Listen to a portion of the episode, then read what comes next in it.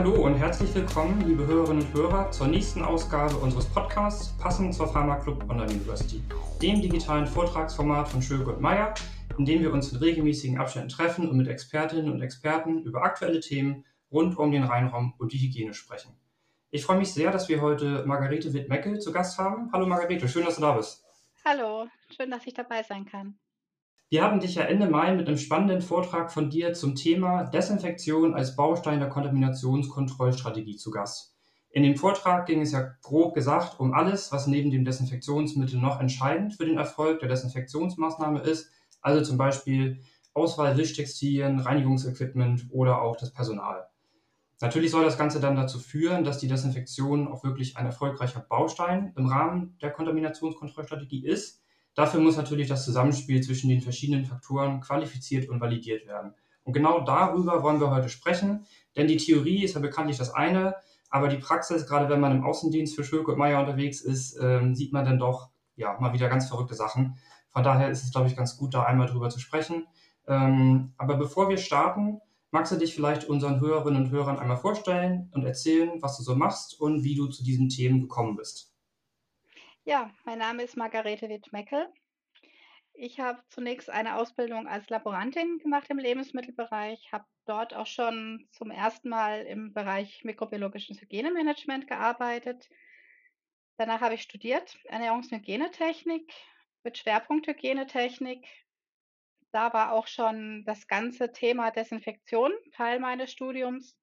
Direkt im Anschluss an das Studium habe ich ähm, bei der Firma Schöck und Meyer als Fachberaterin begonnen, habe insgesamt 17 Jahre dort gearbeitet in verschiedenen Positionen.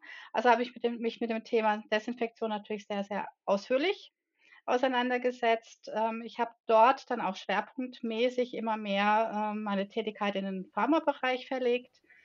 Ich konnte auch ähm, für Schöke Meier mit meinem Mann ins, nach Shanghai ins, ins Ausland gehen, nach China gehen habe ich dann aber 2012 entschieden, selbstständig zu machen. 2013 habe ich als Projektmanagerin bei der Firma Pfennig Reinigungstechnik begonnen. Mit Herrn Pfennig, mit Herrn Dietmar Pfennig arbeite ich tatsächlich auch schon seit 2000 zusammen. Wir haben damals das erste Reinraumequipment entwickelt und deswegen war es natürlich ähm, eine schöne Gelegenheit, als Leiterin eines Projektes, eines Forschungsentwicklungsprojektes für ihn dann weiterzuarbeiten. In diesem Rahmen haben wir sehr, sehr viele Studien gemacht und sehr viele Weiterentwicklungen, ähm, auf die ich natürlich jetzt auch immer wieder eingehe, die auch ähm, Teil der Themen sind, die ich beim Kunden dann bespreche. Ansonsten ähm, habe ich mich 2012, nee, 2022 während der Corona-Zeit ähm, als Sachverständige zertifizieren lassen und bin da seitdem als Beraterin Schulung und für Projektmanagement im Bereich Hygiene und Qualitätsmanagement zuständig. Damit ist natürlich das Thema Desinfektion und gesamte Kontaminationskontrollstrategie für mich ein sehr, sehr wichtiges Thema. Ja, vielen Dank für die Vorstellung. Und genau da wollte ich nämlich auch gleich einhaken. Ähm, wollte dich nämlich fragen, wieso du als Titel Desinfektion als Baustein der Kontaminationskontrollstrategie gewählt hast, ähm, was es hier besonders zu beachten gibt und wo natürlich Risiken liegen, wenn man es nicht richtig macht und warum das ganze Thema jetzt natürlich auch vom Annex 1 aufgegriffen wird. Ja, die Desinfektion ist eine Kontaminationskontrollmaßnahme auf der einen Seite, damit natürlich ein wichtiges Teil des gesamten Konzeptes. Denn mikrobielle Kontaminationen werden durch diese Maßnahmen inaktiviert bzw. auf ein bestimmtes Niveau gehalten, das heißt kontrolliert. Gleichzeitig können aber die Reinigungsdesinfektionsmaßnahmen auch Kontaminationsrisiken enthalten, wenn ich sie nicht fach- und sachgerecht durchführe. Das heißt, sie können auf der einen Seite natürlich ein wichtiges, wichtiger Baustein sein, aber ich kann natürlich damit auch wieder Probleme bekommen. Daher ist es so wichtig, dass ich die Maßnahmen wie die Desinfektion strategisch plane, auch systematisch umsetze und vor allem auch praxisnah umsetze und innerhalb der gesamten Strategie auch immer wieder auf ihre Wirksamkeit prüfe. Also die Wirksamkeitsprüfung an sich, also nicht nur die Umsetzung, sondern auch die Prüfung der Wirksamkeit ist Teil der Risiko, der Kontaminationskontrollstrategie. Gleichzeitig betrachte ich das auch risikobasiert. Das heißt, ich schaue, was muss ich tatsächlich machen? Welche Kontaminationen sind tatsächlich kritisch für mich? Und ich muss auch nicht immer auf Null gehen. Oft reicht es, dass ich auf einem bestimmten Niveau bin, dass, ähm, damit eben keine Probleme für meinen Produktprozess oder auch für die Mitarbeiter dort entstehen. Gleichzeitig müssen die einzelnen Komponenten innerhalb der Desinfektion geprüft sein. Ich muss die einzelnen Bauteile vom Desinfektionsmittel bis zum Wischtextil qualifizieren. Ich muss innerhalb der Wirksamkeitsprüfung die Prozesse validieren. Und ähm, da ich mich im Reinraum be befinde, muss ich natürlich auch schauen, dass ich ähm, Komponente verwende, die Reinraum geeignet sind. Das heißt, ähm, auch die Desinfektion als einzelne Maßnahme ist eine Strategie, eine Strategie und ein strategischer Ansatz, und deswegen natürlich ideal. Deswegen war, hatte ich auch bewusst ähm, diesen Titel so gewählt. Ja, wie sieht es dann mit der fachgerechten Umsetzung aus? Also was gibt es zu beachten beim Wischverfahren, beim Desinfektionsmittel, bei den Gerätschaften, beim Personal? Wie kriegt man das Ganze denn nachher so umgesetzt, dass man sich nicht mehr Risiken durch die Desinfektion reinholt, sag ich mal, oder das zumindest so weit minimiert, wie es, möglich ist? Im ersten Schritt muss ich natürlich die einzelnen Prozesskomponenten qualifizieren. Das Desinfektionsmittel muss geeignet sein, auch das Wischtextil geeignet sein, auch die Gerätschaften, die ich einsetze, sei es ein Kränkungssystem. Und daher muss ich auch wissen, was möchte ich mit den einzelnen Prozesskomponenten tun? Was soll das Desinfektionsmittel an Wirksamkeit haben zum Beispiel? Wie sieht es aus, wenn ich ein Wischtextil im Reinraum einsetze? diese ganzen Fragestellungen muss ich mir anschauen. Das heißt, ich muss mir die einzelnen Teile anschauen, die Aufgaben und vor allem, was ganz, ganz wichtig ist, und da bin ich wieder bei der Kontaminations- und Kolstrategie, dass ich die Wechselwirkungen anschaue. Bleiben zum Beispiel Wirkstoffe am Wischtextil hängen? Diese ganzen Fragestellungen muss ich natürlich haben, um eine sachgerechte Umsetzung zu machen. Und da muss es natürlich alles auch noch fachgerecht beziehungsweise praxisnah dargestellt sein. Ja, gerade beim Thema ähm, Wirkstoffabsorption äh, am Wischtextil, das begegnet uns im Außendienst doch auch öfter mal QAVs an ähm, Baumwollmöppen oder Tüchern. Das ist natürlich auch immer so ein Thema. Ähm, wie sieht es denn Richtung Wischtextil und Risikoanalyse dort aus? Was gibt es da noch zu beachten? Also auf der einen Seite gibt es natürlich zu beachten, dass das Desinfektionsmittel nicht am Wischtextil hängen bleibt. Ziel ist, dass das Wischtextil die Desinfektionsmittelwirkstoffe aufnimmt und an die Oberfläche abgibt. Das heißt, das eigentliche Ziel ist tatsächlich, dass die aktiven Wirkstoffe auf der Oberfläche an den Keim herankommen. Und es wäre natürlich jetzt nicht im Sinne der Prozessstrategie, dass die Desinfektionsmittel am Mob hängen bleiben, sondern sollen wirklich aufgetragen werden. Das heißt, dieses Zusammenspiel Wirkstoffadsorption, aber auch die Flüssigkeitsaufnahmefähigkeit, die Abgabefähigkeit spielt eine ganz, ganz große Rolle. Gleichzeitig muss natürlich das Wischtextil das auch können, was ich haben möchte. Es muss ausreichend Flüssigkeit aufnehmen und wieder abgeben können. Ziel ist es hier übrigens eine gleichmäßige Benässung der Oberfläche zu haben. Die Oberfläche muss nicht pitchnass sein und schwimmen, sondern es, ich brauche einen durchgehenden gleichmäßigen Flüssigkeitsfilm das kann ich eben nur erreichen, wenn ich auf der einen Seite ein Desinfektionsmittel habe, das auch benetzend ist übrigens, aber auch ähm, ein Wischtextil, das ausreichend die Flüssigkeit und die aktiven Substanzen wieder abgibt. Im Reinraum selber habe ich auch noch andere Themen, die ich berücksichtigen muss, gerade weil das Wischtextil von Natur aus Fasern abgibt. Von der Natur her ist das einfach bei Textilien so. Aber da muss ich natürlich auch schauen, wie sieht es dann an, wenn, aus, wenn ich mit dem Wischtextil im, im Reinraum tätig bin. Leider passiert es immer wieder, dass über diese Partikelfreisetzung der Wischtextil, das Wischtextil tatsächlich definiert wird. Aber das ist nicht so der einzige Definition, wie viel Partikel gebe ich ab vom Wischtextil, sondern auch, wie ist dann der Einsatzbereich. Die Partikelfreisetzung, die wir heute messen, messen wir am trockenen Wischtextil. Wir setzen aber das Wischtextil feucht an in Kombination mit der Chemie. Das muss zum Beispiel berücksichtigt werden, dass ich nicht über ein trockenes Textil entscheide obwohl das Textil nass eingesetzt wird. Und das sind alles Themen, die ich mir natürlich anschauen muss, damit ich wirklich dann fachgerecht umsetzen kann. Ja, danke. Und dann hattest du in deinem Vortrag äh, bisher auch noch eingegangen auf das Thema prozesssichere Umsetzung und Validierung der Verfahren. Wie macht man das dann am besten? Was gibt es da noch irgendwie zu beachten? Das ist ja ein komplexes Feld. Es gibt ja jede Menge Einflussfaktoren, die das Ganze dann letztendlich beeinflussen können. Ja, Wichtig ist, dass man sich hier nochmal ganz kurz die beiden Definitionen Qualifizierung und Validierung anschaut. Qualifizierung gerade im Pharmaumfeld bedeutet, dass ich eine Komponente wie zum Beispiel ein Desinfektionsmittel oder ein Gerät prüfe, ob es tatsächlich geeignet ist.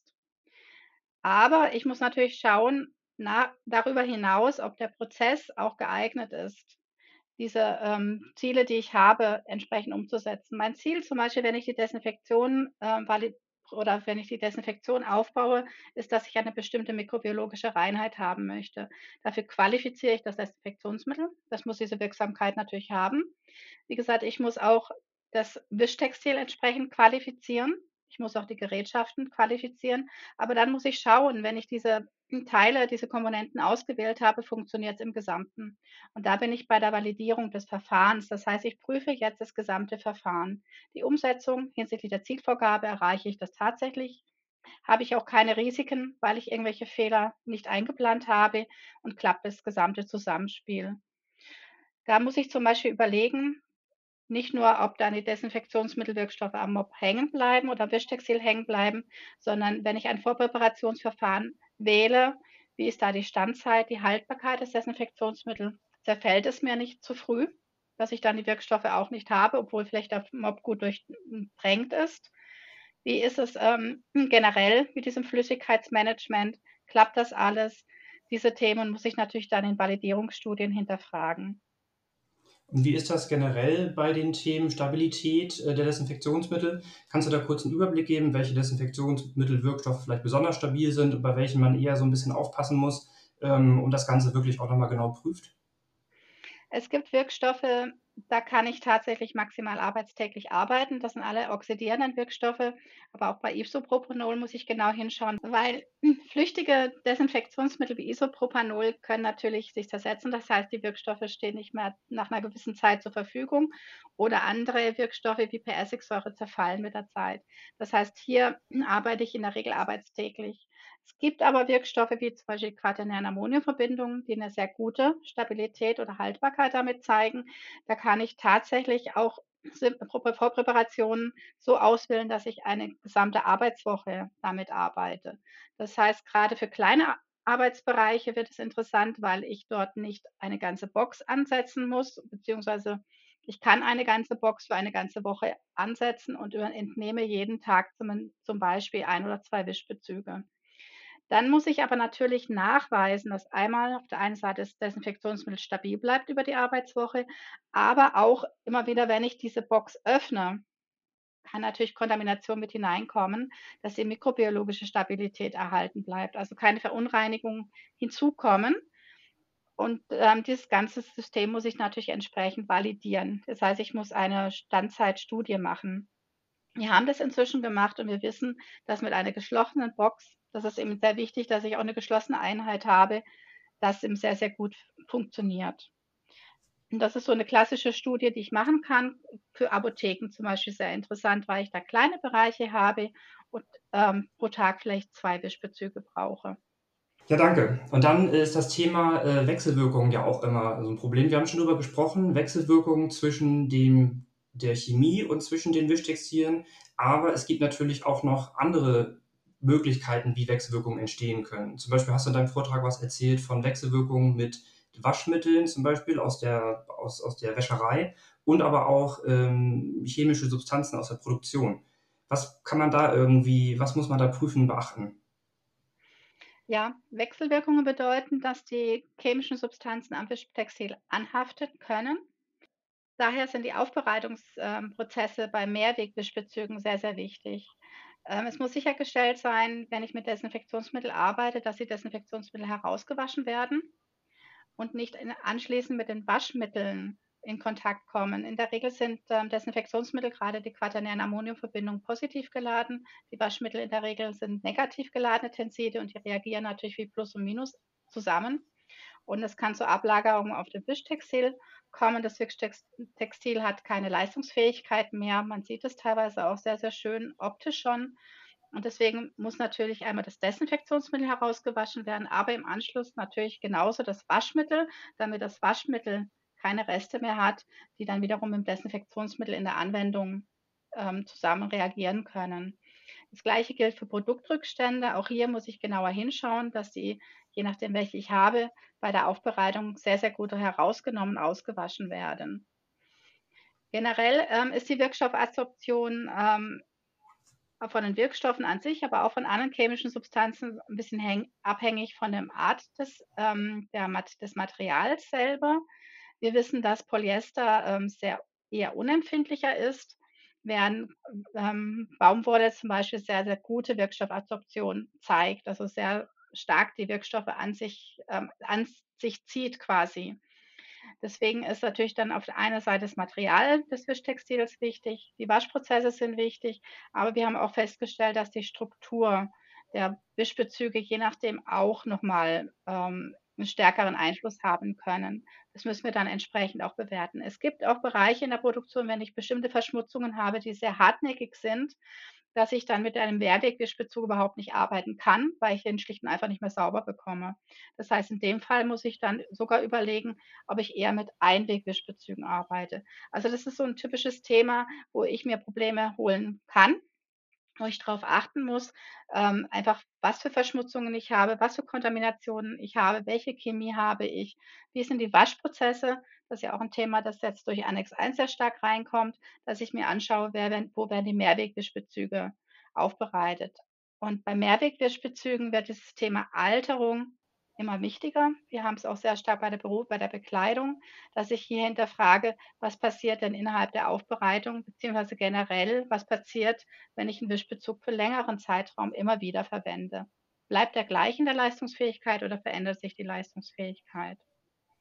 Ja, es ist ja auch generell so ein Trend, dass man in der pharmazeutischen Industrie versucht, die Einwirkzeiten immer weiter zu reduzieren. Ähm, und da kommt natürlich dann auch ins Spiel, sag ich mal, wenn man vielleicht die, die Wirkstoffkonzentration zu hoch macht, dass dann die Mobbezüge schneller altern. Oder wie ist das? Ja, wir haben das Problem immer wieder. Wir bekommen Reklamationen durch sehr starke verkraute Wischbezüge oder die Wischbezüge sind teilweise sieht es aus, als ob da Griesel, also sie sind grieselig, wie wenn da Reis oder ähm, irgendwas drauf sich befinden würde. Teilweise sind sie auch sehr stark klebrig. Man bekommt die tatsächlich nicht mehr sauber. Bei unseren Nachfragen stellen wir dann fest, dass das Desinfektionsmittel an sich gar nicht gewechselt wurde, aber dass auch um die Aus Einwirkzeiten kürzer zu halten, die Konzentration erhöht wurde.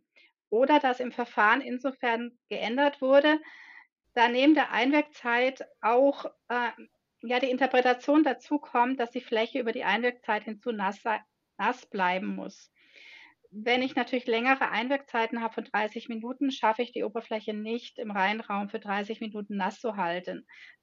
Verkürze ich natürlich die Einwirkzeit auf fünf Minuten, dann ist die Möglichkeit sehr viel gegeben.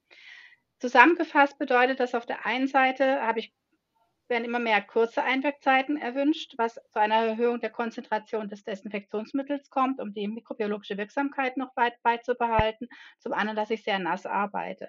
Insgesamt habe ich damit wahnsinnig viele chemische Substanzen auf der Oberfläche, was dazu führt, dass diese Rückstände nach dem Abtrocknen des Desinfektionsmittels oder nach dem Verflüchtigen des Wassers ähm, sich sehr, sehr stark aufschichten und ich bekomme Probleme. Das heißt, ähm, ich habe eine Verschlechterung der optischen Situation, ich habe ein Verkleben des Fußbodens, ich habe teilweise auch Verschlechterung der Leitfähigkeit und diese Wirkstoffe, die ich auf dem Boden abgebe in großen Mengen, bleiben am Wischbezug hängen. Und das sehe ich dem Wischbezug an. Bestimmte Substanzen sorgen auch dafür, dass ich die gar nicht mehr auswaschen kann. Gerade quaternäre Ammoniumverbindungen sind ein sehr, sehr großes Problem. Ähm, und die Folgen wiederum sind natürlich, dass der Mob dann irgendwann nicht mehr funktionieren kann, dass die textilen Strukturen zerstört werden und dass ich letztlich auch keine Desinfektion mehr habe, wie ich sie eigentlich wünsche. Das heißt, ähm, es wurde zwar tatsächlich nicht das Desinfektionsmittel ausgetauscht, aber durch diese Veränderung der Parameter Zeit oder gegebenenfalls auch Nässe, Menge der Flüssigkeiten, wurden sich die Probleme dann erst reingeholt. Ja, gerade wenn man die Einwirkzeit verkürzt, indem man die Konzentration der Wirkstoffe erhöht, sage ich mal, vielleicht extrem erhöht, sogar von 0,5 auf 2 Prozent, kriegt man ja auch, wie du schon gesagt hast, schnell Probleme mit einem klebenden Boden, ähm, wenn es quaternäre Mundeverbindungen sind. Und das Ganze widerspricht natürlich jetzt auch so ein bisschen oder ist dann in, äh, unter Beobachtung, weil der Annex 1 jetzt ja vorgibt, dass man die Desinfektionsmittelrückstände besser monitoren soll und besser managen soll. Was gibt es denn in Bezug auf die Reinigung und die Entfernung dieser Desinfektionsmittelrückstände noch zu beachten? Wo kommen die her? Was kann man da am besten machen? Also grundsätzlich muss ich berücksichtigen und einfach daran denken, dass Flächendesinfektionsmittel, gerade wässrige Flächendesinfektionsmittel, in der Regel nicht flüchtige und oberflächenaktive Substanzen enthalten. Die oberflächenaktiven Substanzen, diese Tenside, benötigen wir, um eine gute Benetzung zu bekommen. Das heißt, hier sind die eigentlich ganz, ganz wichtig. Leider habe ich dazu natürlich, weil sie eben nicht flüchtig sind, dass sie auf der Oberfläche verbleiben und wenn ich natürlich sehr, sehr viele Rückstände habe, sie mit der Zeit eben dieses Aufschichtverhalten haben. Das bedeutet, diese eigentlich auf der einen Seite positiven chemischen Substanzen muss ich auf der anderen Seite, weil sie eben störend sein können, wieder herunternehmen. Und das mache ich gezielt durch eine Reinigung. Je nachdem, in welchem Bereich ich habe, reicht es, ähm, dass ich die Reinigung ein oder zweimal pro Jahr mit der Grundreinigung mache. Es kann aber sein, dass ich die zum Beispiel äh, monatlich durchführen muss. Es hängt einfach vom Gesamtkonzept ab. Gleichzeitig habe ich in bestimmten Bereichen auch möglicherweise Verschmutzungen, die auftreten, die dann durch die reinigende Wirksamkeit des Desinfektionsmittels gar nicht mit hinuntergenommen werden können. Das heißt, ich muss eh Reinigungsschritte einplanen. Ich habe die Desinfektion und ich habe die Reinigung in Kombination und plane die Reinigung immer so an, dass ich generell diese Verschmutzungen, sei es die Rückstände von Produkten, die Rückstände von Desinfektionsmitteln herunternehmen kann. Ähm, das hängt natürlich so ein bisschen davon ab, welche Verschmutzungen treten auf im Reinraum und welche Desinfektionsmittel nutze ich. Ähm, meine Erfahrung ist in einem Reinraum mit normaler Verschmutzung, dass ich halbjährlich, jährlich mit der Grunddesinfektion Grundreinigung durchführe. Das heißt, nach Wartungsmaßnahmen zum Beispiel.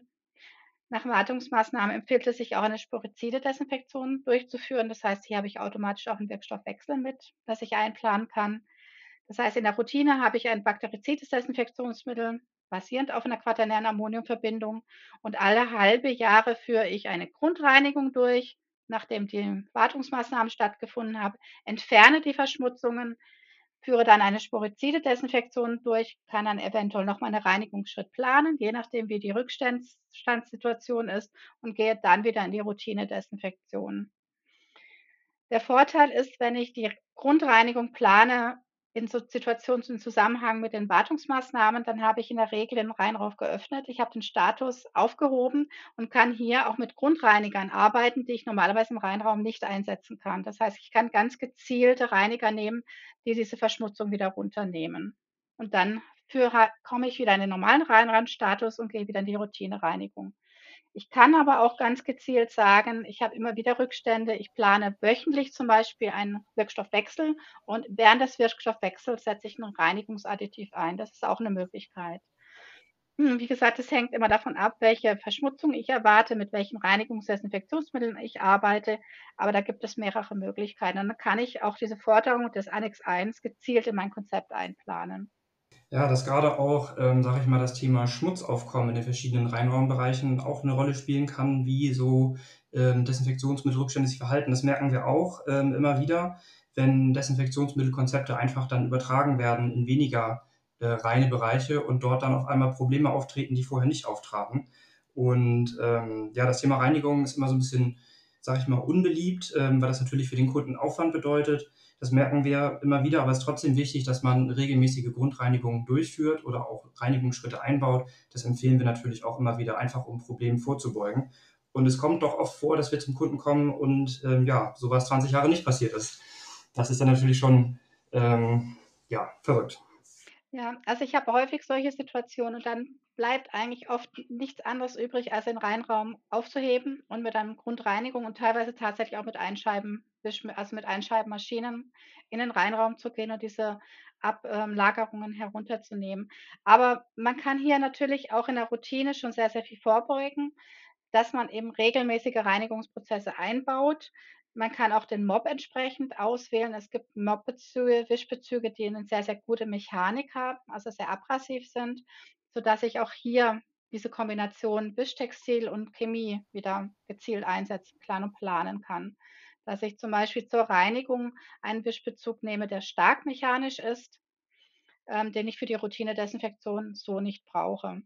Also diese Möglichkeiten gibt es nämlich genauso.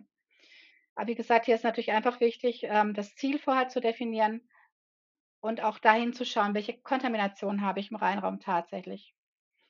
Habe ich nur eine mikrobielle Kontamination, das heißt, möchte ich nur Keime abtöten oder habe ich auch Produktreste, die ich abreinigen möchte? Und dann ist natürlich, muss ich berücksichtigen, es gibt Desinfektionsmittel, die eine sehr gute reinigende Leistung haben, sodass ich in einem Schritt arbeiten kann. Geht das nicht, weil die Produktreste einfach sehr stark hartnäckig sind, ähm, sehr schwer zu entfernen sind, weil ich da Lösemittel brauche, dann muss ich tatsächlich möglicherweise zweistufig arbeiten. Zum Beispiel erst reinigen und dann eben desinfizieren. Ja, das ist auch unsere Erfahrung im Außendienst, dass ähm, die Reinigung auch wirklich ein Faktor ist, den man nicht vernachlässigen sollte. Nun wollen wir langsam zum Ende kommen. Willst du abschließend noch ein paar Worte sagen zu einem Thema, das dir noch wichtig ist? Ich möchte nur kurz noch mal eine Zusammenfassung geben, beziehungsweise einen Punkt noch hinzunehmen, das mikrobiologische Monitoring. Ähm, die beste Möglichkeit, um einen Prozess tatsächlich zu überprüfen, gerade Desinfektion ist das mikrobiologische Monitoring, weil ich hier auch weiche Faktoren, wie zum Beispiel den Faktor Menschen, den wir vorhin übrigens gar nicht so richtig angesprochen hatten, der aber sehr, sehr wichtig ist, weil es ein manueller Prozess ist, den kann ich mit berücksichtigen. Was ich dann aber auch berücksichtigen kann, ist, ob Oberflächen zum Beispiel sich verändert haben durch Alterungen. Auch der Fußboden verändert sich mit der Zeit, wird rauer und damit natürlich schwerer zu benetzen. Diese Punkte, diese schwach sogenannten weichen Faktoren kann ich durch das Hygienemonitoring am besten abdecken. Dennoch ist natürlich sehr, sehr wichtig, wenn ich die Desinfektion als passenden Baustein innerhalb der Kontaminationskontrolle betrachte, dass die Maßnahmen immer effektiv überprüft werden, dass ich diese fach- und sachgerecht umsetze, dass ich mir im Vorfeld Gedanken mache, welche, welche Komponenten brauche ich, sind die Komponenten geeignet, für den Einsatz auch im Reinraum? Funktionieren die zusammen? Und dann schaue ich mir natürlich die Verfahren an, überlege, brauche ich noch Validierungsstudien? Wie sieht es aus mit Wechselwirkungen? Ist mein Konzept, ähm, funktioniert das, sodass ich, wie gesagt, eine komplette Kontaminationskontrollstrategie auch nur bezogen auf die Desinfektion habe, also im Vorfall ganz gezielt geplant, entsprechend die Teile qualifiziert, die Verfahren geprüft, ob sie tatsächlich funktionieren. Und wie gesagt, im Gesamten betrachte ich das natürlich dann über das Hygienemonitoring. Ja, sehr schöne Zusammenfassung. Vielen Dank dir. Auch vielen Dank für ähm, die Bereitschaft, für in den Pharmaclub aufzutreten und hier für die Podcastaufnahme. Und damit würde ich sagen, ähm, verabschieden wir uns langsam. Ja, herzlichen Dank für die Einladung und ähm, ja, auf Wiederhören. Und für Sie, liebe Hörerinnen und Hörer, ähm, freue ich mich natürlich, wenn Sie beim nächsten Pharma-Club wieder dabei sind und wünsche Ihnen bis dahin alles Gute. Machen Sie es gut.